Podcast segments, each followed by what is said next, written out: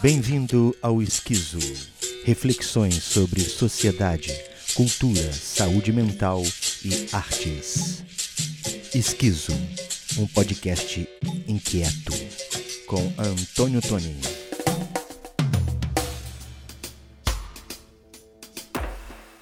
No programa de hoje, a era do cinismo. Bolsonaro não é a causa dos nossos problemas, é o sintoma.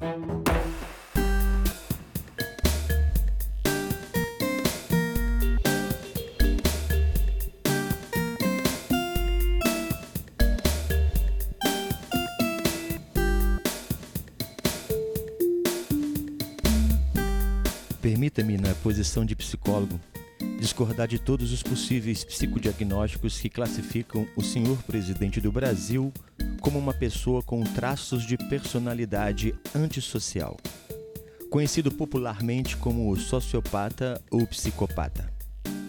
Esse tipo de descrição se enquadra no transtorno de personalidade antissocial Segundo a classificação do Manual Diagnóstico e Estatístico de Transtornos Mentais, o DSM-5, é o código 301.7, ou personalidade dissocial, como está no CID-10, a Classificação Estatística Internacional de Doenças e Problemas Relacionados à Saúde, sob o código F60.2.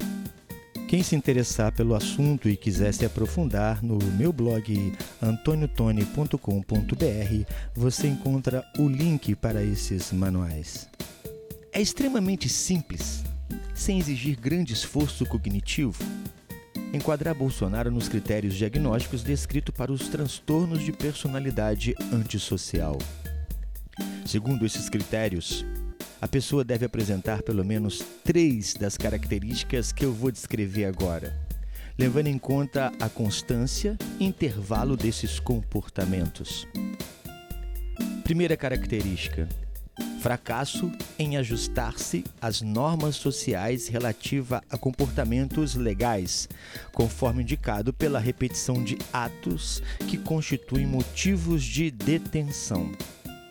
Característica 2 tendência à falsidade, conforme indicado por mentiras repetidas ou de trapaça para ganho ou prazer pessoal. 3. Impulsividade ou fracasso em fazer planos para o futuro. 4. Irritabilidade e agressividade, conforme indicado por repetidas lutas corporais ou agressões físicas. 5. Descaso pela segurança de si ou de outros. 6 irresponsabilidade reiterada, conforme indicado por falha repetida em manter uma conduta consistente no trabalho ou honrar obrigações financeiras. 7. Ausência de remorso, conforme indicado pela indiferença ou racionalização em relação a ter ferido, maltratado ou roubado outra pessoa. Como podemos observar, é muito fácil enquadrar líderes de personalidades autoritárias que conhecemos ao longo da história em um ou mais desses critérios diagnósticos. Além desse tipo de psicodiagnóstico incorrer em imprecisões e dúvidas, enquadrar Bolsonaro e outros líderes autoritários como portadores de transtornos de personalidade antissocial serve para esconder e minimizar a dimensão psíquica que realmente opera em suas atitudes. O cinismo. O cinismo não é uma dimensão exclusiva da psicologia do indivíduo. É uma atitude que envolve um conjunto de valores e crenças construídos socialmente.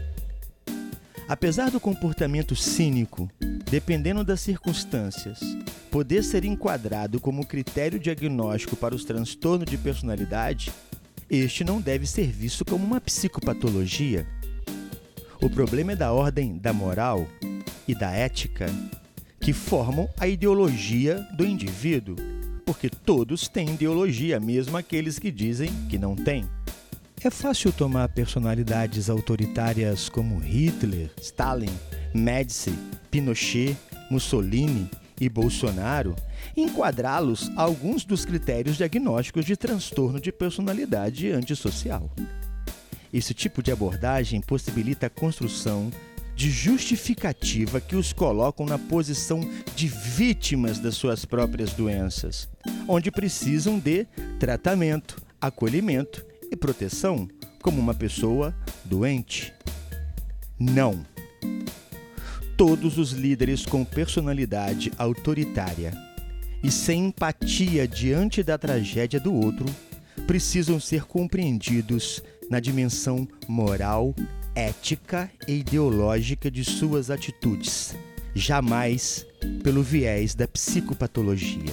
Esse tipo de análise que leva em conta os critérios diagnósticos dos transtornos de personalidade antissocial não permite que enxerguemos o Hitler que mora dentro do tio do churrasco com suas piadas homofóbicas e racistas.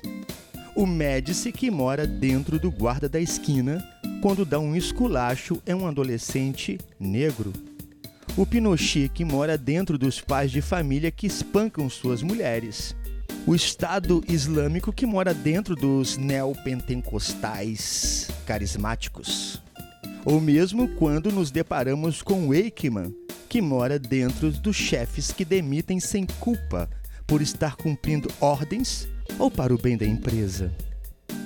Nenhum desses homens comuns seriam enquadrados em critérios diagnósticos dos transtornos de personalidades antissocial, da mesma forma que os líderes em que votaram ou admiram. Análise que possibilita a maior compreensão das atitudes de Bolsonaro no exercício da presidência da República deve estar mais para Hannah Arendt e a banalidade do mal do que para a dimensão egóica freudiana.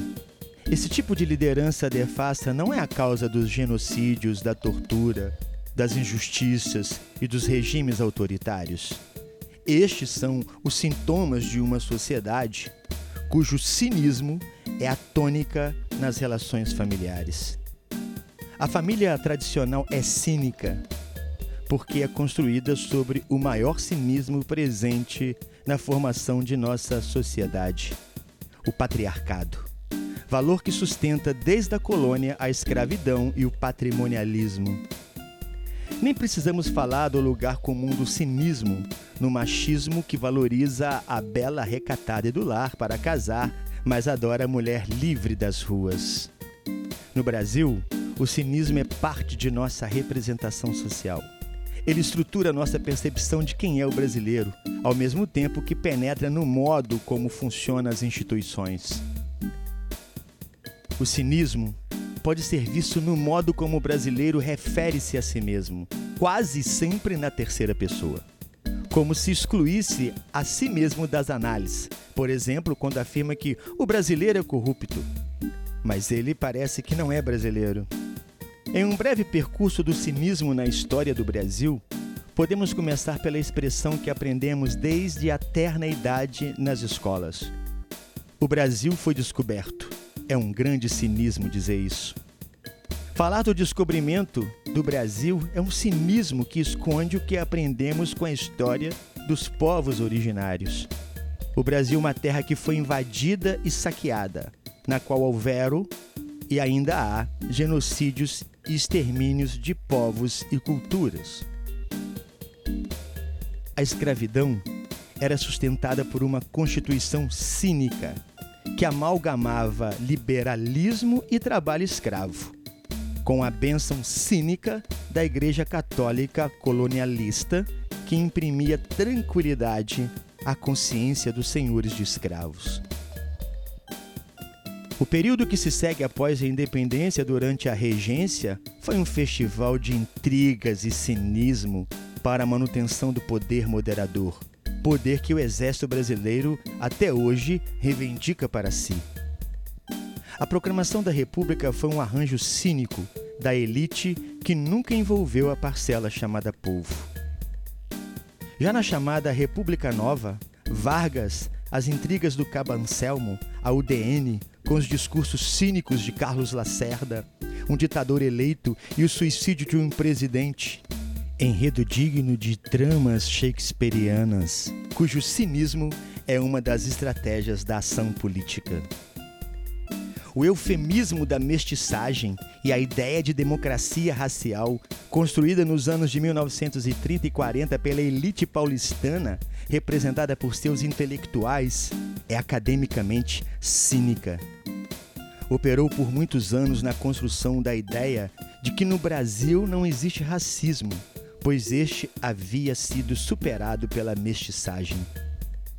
O golpe empresarial militar de 1964 usou o cinismo como manobra parlamentar. Além das mobilizações bélicas nacionais e internacionais, cínicas, como os Estados Unidos, por exemplo, que sustentaram o golpe. Também mobilizava as massas através do cinismo em favor da família tradicional. Junto com a ditadura, começa a expansão do cinismo pentecostal e a destruição dos processos de solidariedade construído pelas comunidades de base. Através do cinismo interpretativo da Bíblia, a comunidade é conquistada pela teologia da prosperidade e os falsos carismas de cura e revelação. A redemocratização foi construída sob a lógica cínica da lei da anistia, lei que coroa o cinismo da sociedade, da família tradicional, da Igreja Católica colonialista e dos movimentos pentecostais que apoiaram a ditadura. O golpe contra a presidenta Dilma foi montado sobre o cinismo das pedaladas.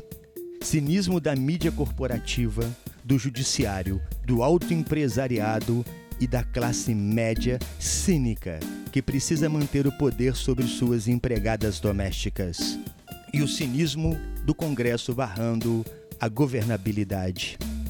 A Lava Jato, peça importante do golpe de 2016, foi montada sobre o cinismo, cujos interesses fazem novamente emergir o personagem estrangeiro, Estados Unidos, que interfere em governos no mundo inteiro, usando o cinismo da democracia como tática para interesses comerciais. Foi cínico o Supremo atender de modo dissimulado o Twitter do general Vilas Boas sobre o julgamento do habeas corpus do Lula. Agora mesmo, temos um governo cujo cinismo é a sua expressão máxima. Quando o Supremo investiga a rede bolsonarista de fake news, investiga o cinismo como tática de governo e poder. O cinismo se caracteriza pelo fato de que há uma escolha consciente pela mentira, quando se sabe racionalmente que se está mentindo. O cinismo é intencional. Deliberadamente se escolhe a atitude cínica em favor de interesses próprios. Sabem que estão mentindo e livremente escolhem a mentira como modo de vida e de gestão institucional. Por exemplo, defender terra plana é cinismo. Defender a cloroquina e o tratamento precoce da Covid-19 após a confirmação de sua ineficácia é cinismo. Colocar gastos em sigilo, como fez o senhor presidente e o Exército Brasileiro, é cinismo. É cinismo colocar a investigação do massacre do Jacarezinho sob sigilo. Entrar em comunidade e matar depois dizer que não tinha problema matar porque ele era bandido mesmo. É cinismo. Ainda pior é o cinismo do judiciário, do Ministério Público e da mídia corporativa quando naturaliza essa explicação cínica. A guerra às drogas é cínica. Branco fumar maconha em Ipanema no Poço 9 tem consequências completamente diferentes do que preto fumar maconha no Jacarezinho. São cínicas as explicações do Exército sobre a cocaína no avião da FAB. Como é cínica a investigação sobre o heliococa do senador Perrella. Foi um incidente, disse cinicamente o Exército Brasileiro depois de disparar 80 tiros de fuzil contra uma família negra. Nada mais cínico que a proposta de uma escola sem partido ou quer dizer, com um partido único dos que são cínicos, dizendo que não há partido. Meu avô, que foi vereador de uma pequenininha cidade do interior, dizia que a qualidade de um bom político era o cinismo. Lembro bem de suas palavras quando ensinava que um bom político tinha que ter duas caras. Não podemos mais conviver com essa lógica do meu avô, que não é exclusivamente do meio político, mas lógica da família tradicional, com representantes em todos os setores da sociedade. Como agora se revelou o caso dos médicos que insistem em uma ciência sem método qualificável. Não podemos mais aceitar o cinismo que está estruturado em nossa sociedade Precisamos nos curar do comportamento cínico do patriarcado. Talvez agora podemos chamar Freud para a conversa ao invés de Hannah Arendt, pois precisamos admitir que somos cruéis e revisitar nosso passado genocida, escravocrata, racista e misógino que foi atualizado no bolsonarismo para assim podermos nos libertar dele. Bolsonaro não é a causa dos nossos problemas. Ele é o sintoma de nossos problemas. Mas se não for sanado, irá provocar muito mais sofrimento, pois carrega em sua ideologia, que é a visão de mundo e o modo de ação no mundo, a ética do cinismo e a prática da crueldade.